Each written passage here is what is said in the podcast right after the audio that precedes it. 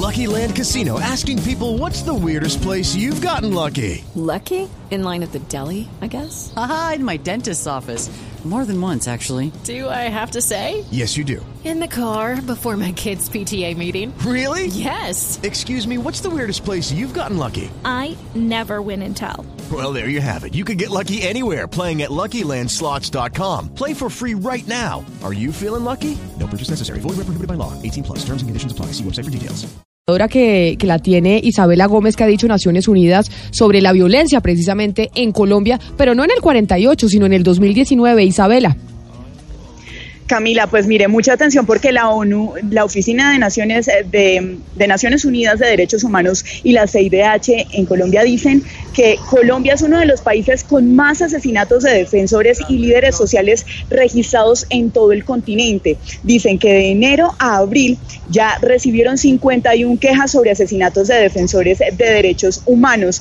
Camila, de los cuales al menos 21 ya han sido verificados. Dice que tres mujeres y 18 hombres. Estos registros, dice Naciones Unidas, pues significan la cifra, significan que esta cifra se duplicó frente a la misma fecha del año pasado. Ellos hablan también en este informe que entregan hace pocos minutos de México, Nicaragua, Venezuela, Brasil, Guyana y Costa Rica, pero algo importante es que resaltan sobre todo la situación en Colombia. Inician eh, este informe con nuestro país y sobre Venezuela, Camila, dicen lo siguiente, dicen que ambos organismos instan a los estados a agotar todas las líneas de investigación relevantes para esclarecer los hechos en los que han, muerto, han muerto defensores de derechos humanos y líderes sociales. Dicen que se debe incluir también la vinculación entre los asesinatos, desapariciones y otras agresiones que han ocurrido bajo el mandato de Nicolás Maduro y dicen que dichas investigaciones deben ser conducidas con debida diligencia de manera exhaustiva, seria e imparcial. Y vuelven a Colombia a reiterar también este llamado para todos los organismos aquí en el país porque es muy grave esta situación. Finalmente, entonces, se duplica la cifra de asesinatos contra defensores de derechos humanos aquí en Colombia, Camila.